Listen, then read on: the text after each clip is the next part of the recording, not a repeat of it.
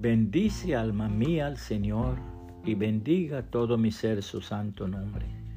Bendice alma mía al Señor y no olvides ninguno de sus beneficios. Salmo 103, 1 y 2, la Biblia de las Américas. Hizo la prueba. Cierto día una misionera que servía al Señor en tierras extranjeras recibió muy malas noticias de su casa. Esto la sumió en hondo abatimiento. Oraba una y otra vez por sus seres queridos, pero su corazón no experimentaba ningún alivio. Una mañana muy triste se dirigió a una capilla. Vio en una de las paredes un pequeño cartel con estas palabras. Pruebe la acción de gracias. Estas palabras la hicieron reflexionar.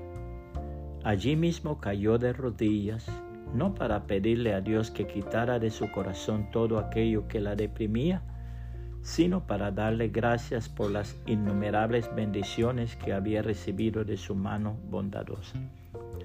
Al levantarse, sintió como si un gran peso se hubiese desprendido de sus espaldas. La bendita palabra de Dios nos enseña esto. El gloriarse es necesario, aunque no es provechoso. Pasaré entonces a las visiones y revelaciones del Señor. Conozco a un hombre en Cristo que hace 14 años, no sé si en el cuerpo, no sé si fuera del cuerpo, Dios lo sabe, el tal fue arrebatado hasta el tercer cielo. Y conozco a tal hombre, si en el cuerpo, fuera del cuerpo, no lo sé, Dios lo sabe, que fue arrebatado al paraíso y escuchó palabras inefables que al hombre no se le permite expresar. De tal hombre sí me gloriaré, pero en cuanto a mí mismo, no me gloriaré sino en mis debilidades. Porque si quisiera gloriarme no sería insensato, pues diría la verdad. Mas me abstengo de hacerlo para que nadie piense de mí más de lo que ve en mí u oye de mí.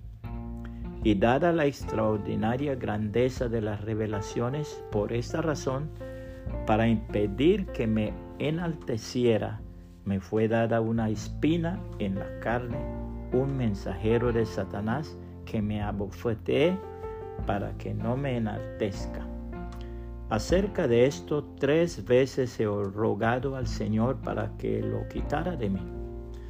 Y Él me ha dicho, te basta mi gracia, pues mi poder se perfecciona en la debilidad.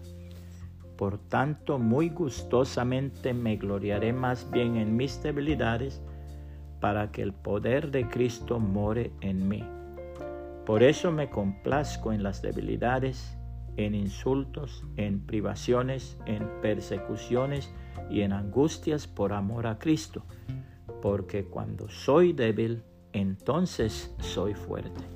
Segunda a los Corintios 12, 1 al 10, la Biblia de las Américas puede compartir esta reflexión y que el Señor Jesucristo le bendiga y le guarde.